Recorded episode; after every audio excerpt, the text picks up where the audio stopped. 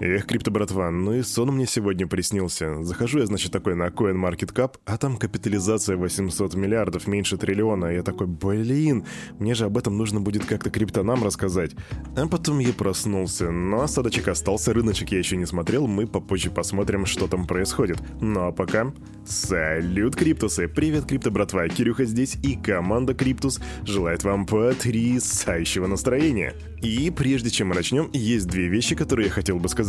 Первое — это то, что Daily Digest теперь выходит в 9.00 по Москве каждый понедельник-пятницу. Раньше он выходил в 10.30. А вторая вещь — обратите на музычку внимание, ребятки, это не просто так, это не откуда-то скачанное. Эту музыку мне прислали наши постоянные слушатели подкаста из тусовки 5 Day, а сам проект называется Stuff Beats и выпускается на английском лейбле. Так что у этих чуваков все очень серьезно, и теперь их музычка играет прямо в ваших ушках. Я могу сказать, что это реально классный став. Став Beats, ребятки. Слушаем. Ну а меж тем время для обзора рыночка и для новостей. Погнали! И по традиции мы начнем с Crypto Bubbles. Заходим, смотрим, и можем сразу закрывать, потому что там все красное. Все очень плохо, да. В среднем минус 10%. Тут и ICP минус 10%. Кстати, недавно хотел его купить, но благо так и не купил. Ава минус 10%. Луна, а, та, что не Luna Classic, а вот та самая Луна, которая Terra 2.0, минус 14%. А LUNC, которая Luna Classic, минус 9,9%. Ну, короче, как я и сказал, примерно 10%. Это средний минус по, рынке на данный, по рынку на данный момент. И даже биткоин и эфириум нас сегодня не радуют. Биткоин минус 5,46%, его стоимость 29 529 э, долларов за монетку. Эфириум 1753 э, доллара, это минус 6,72% по сравнению с э, понедельничком. А вообще получается, что эфириум аж за неделю дал а, минус 11%, что почти что минус 12%, что просто на самом деле пугает. Индекс страха и жадности у нас 15 пунктов, а да, и капитализация капитализация, ребята, 1,2 триллиона. То бишь от моего пророческого сна, я очень надеюсь, что он не пророческий, но всего лишь отделяет э, прослоечка в каких-то 400 миллиардов. Ребята, не должны мы позволить этому случиться. Ну а теперь переходим к новостям. А начнем мы немножко с цифрок и немножко с Россиюшки. Бюджет России недополучил около 140 миллионов долларов в виде налога на прибыль за 2021 год от криптовалютных бирж, не имеющих статус налоговых резидентов.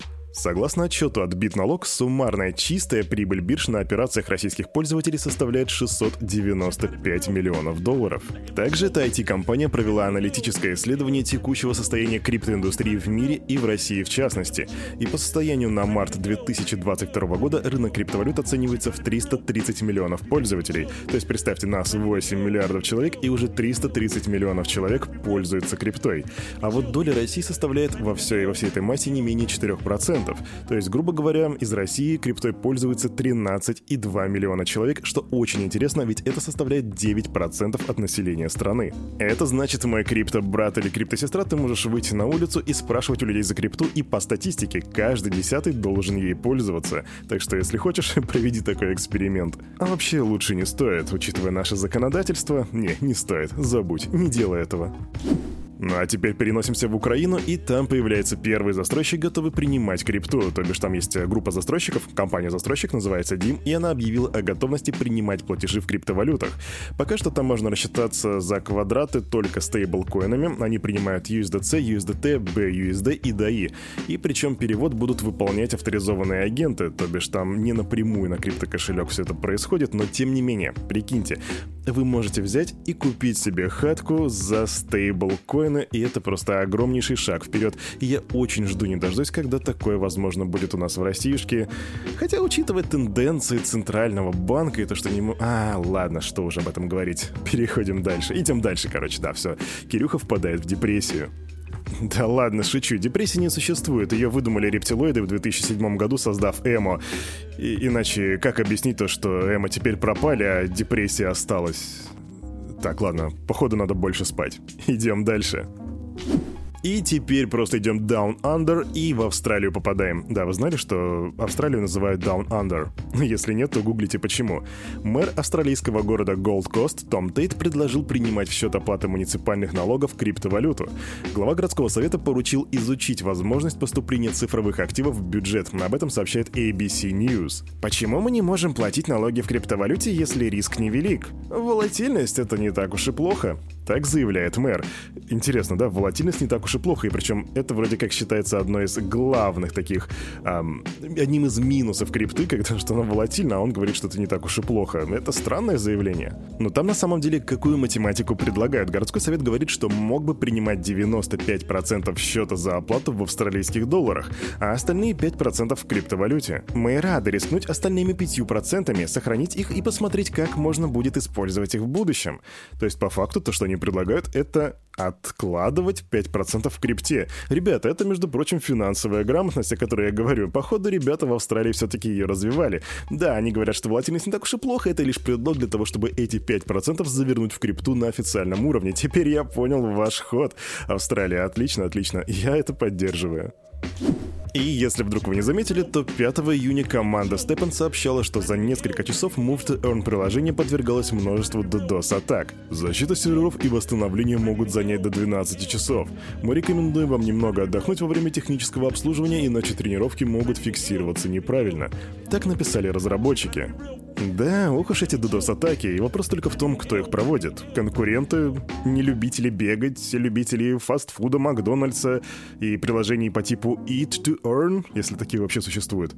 Да, кстати, ставь лайк, если бы хотел есть и получать за это крипту. Блин, я был бы чемпионом, вот честное слово.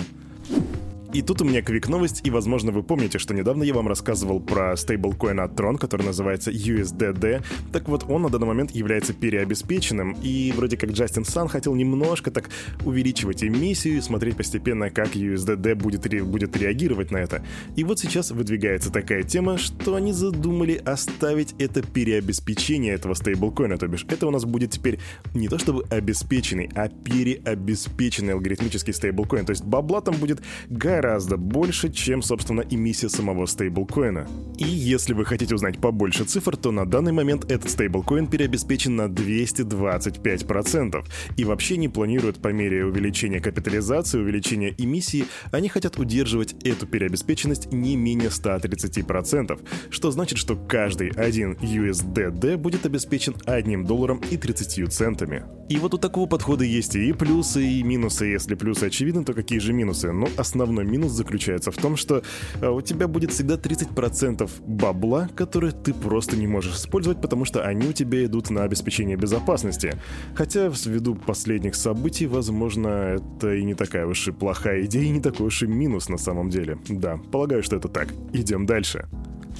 А теперь ваша самая любимая и популярная рубрика «Криптоцитаты», которую вы раньше не слышали, потому что я ее только что сейчас выдумал. Тут Майкл Селлер сходил на интервью в The Block и сказал следующее. «Биткоин — это самая надежная вещь в очень нестабильном мире. Он более надежен, чем другие 19 тысяч криптовалют, чем любые акции, чем владение собственности в любой точке мира. Так сказал Майкл Сейлор. Ставь лайк, если поддерживаешь Майкла Сейлора, а если не поддерживаешь, лайк не ставь и лучше оставляй комментарий в телеге. Я все читаю, мне очень интересно. С 2017 по 2021 год Binance обработали транзакции на сумму не менее 2,35 миллиардов баксов, связанных с незаконной деятельностью, так утверждает Reuters. Для своих расчетов агентство использовало судебные протоколы, заявления правоохранительных органов и информацию из блокчейна. А в это время криптобиржа отвечает, что не считает эти расчеты точными и отказываются предоставить собственные данные. Но в частности, по информации Reuters, за 5 лет покупатели и продавцы Даркнета сайта Hydra использовали Binance для совершения и получения платежей на 780 лямов баксов.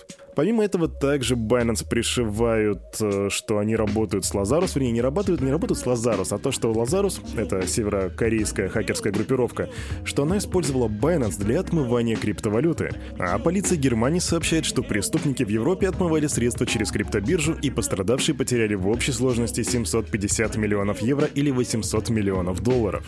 И вообще тут я могу сказать, криптобратва реально начинается какая-то мутная телега. Что это? Возможно, реально у Binance теперь проблемы, возможно, это работа конкурентов. Но еще в апреле Reuters сообщали, что региональный глава Binance Глеб Костарев согласился передать данные клиентов Росфинмониторингу. И впоследствии Костарев заявил, что он не передавал данных. Это в действительности какая-то очень мутная телега, и мы будем следить за тем, что будет происходить дальше. А на этом, на это утро вторника у этого парня за вот этим микрофоном все. С вами, как всегда, был Кирюха и команда Криптус желает вам потрясающего настроения. И помните, все, что здесь было сказано, это не финансовый совет и не финансовая рекомендация. Развивайте финансовую грамотность, делайте собственные ресерчи и прокачивайте критическое мышление. Увидимся, услышимся в среду. До свидания, пока.